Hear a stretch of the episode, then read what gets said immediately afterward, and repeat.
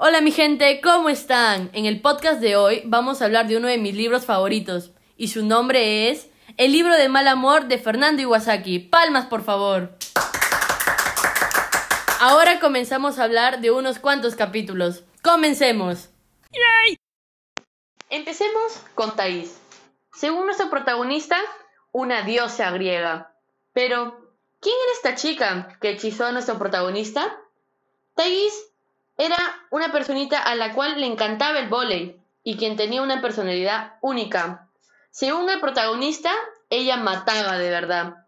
En mi opinión, el protagonista hizo un papelón, ya que de nada sirvió que aprendiera a hacer un montón de cosas, como bailar, si al final ni caso le iba a hacer.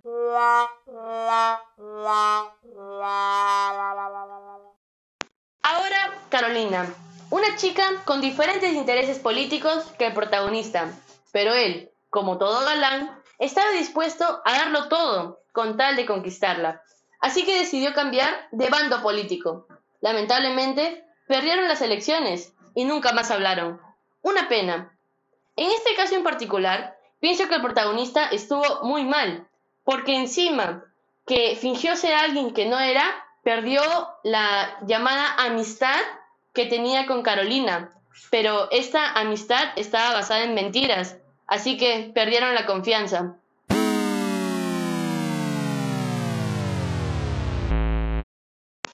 Hablaremos del caso de Alicia. Este caso me gustó mucho porque trataba de un tema muy importante, que es el de seguir los sueños. Alicia era una chica que soñaba con ansia ser bailarina, el protagonista, le ayudaba siempre y la alentó seguir ese sueño. Para buena suerte de Alicia, siguió con su carrera de bailarina en Holanda. Para mala suerte del protagonista, ella estaba en Holanda y nunca más se iban a ver. Este caso me gustó, porque el protagonista siempre le alentó a seguir sus sueños. Eso me pareció súper tierno. ¿Cuántos de ustedes se han enamorado de una monja? Estoy seguro que casi ninguno, pero nuestro protagonista tuvo esa suerte. Se enamoró de Camille, alguien que nunca le iba a corresponder. Esta historia me pareció súper graciosa, ya que el protagonista era terco y no se rendía. Siempre buscaba la forma de estar con Camille, pero ella siempre encontraba la forma de alejarlo. Epic fail.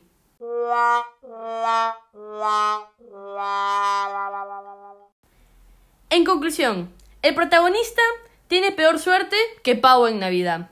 Además, él siempre quiere impresionar a las chicas con una actitud que no es de él. Eso está muy mal.